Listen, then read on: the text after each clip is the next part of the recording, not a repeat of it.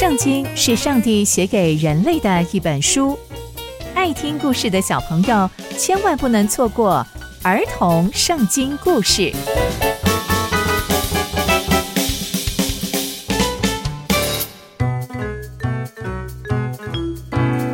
各位亲爱的大朋友、小朋友们，大家好，我是佩珊姐姐。小朋友们，今天佩珊姐姐要跟大家分享的故事是亚门人被大卫打败。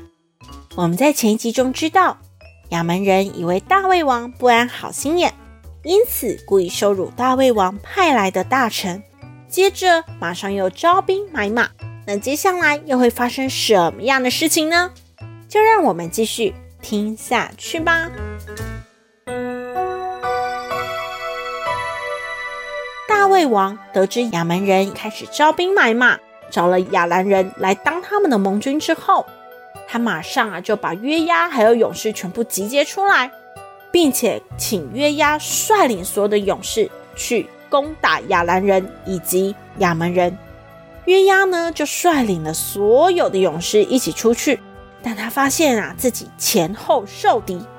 接着他就把以色列所有的军队都集结起来，分成两队，一队由他自己亲自率领，另外一队交给他的兄弟亚比筛。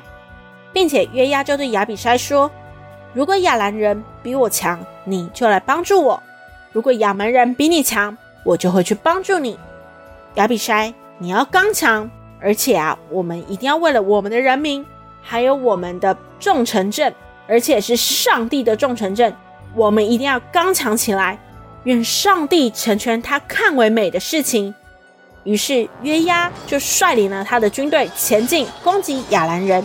而亚兰人就在约押面前逃跑，亚门人呢，看见亚兰人逃跑，他们也就在亚比筛面前逃跑，逃到城里面去了。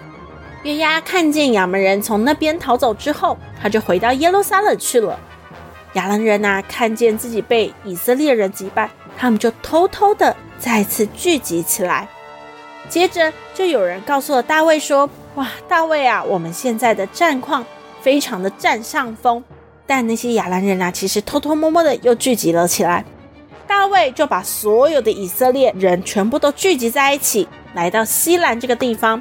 而亚兰人在这个时候也摆好了阵，准备要攻打大卫，跟大卫交战。但这个时候，亚兰人却在以色列人面前逃跑，而大卫在这个时候就进攻了，就杀了很多很多的敌人。接着，所有的人都臣服在大卫人面前，而亚兰人呐、也非常非常的害怕，再也不敢帮助亚门人了。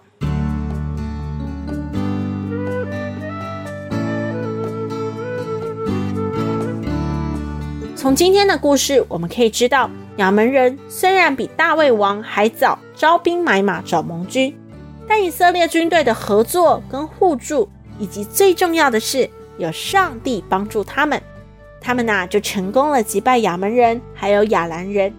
这也让亚兰人再也不敢帮助亚门人了。这也让我们看见盟军的力量其实不是我们想象中的那么坚定。因为啊，他们结盟的原因是因为害怕自己被攻打，所以当看见有更强的军队的时候，他们就会依附过去。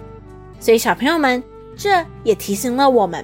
我们应当依靠的就只有最厉害、最强大的上帝，因为上帝就是最厉害的元帅。我们啊就不必再多求了，是不是很棒呢？刚刚佩珊姐姐分享的故事都在圣经里面哦，期待我们继续聆听上帝的故事。我们下次见喽，拜拜。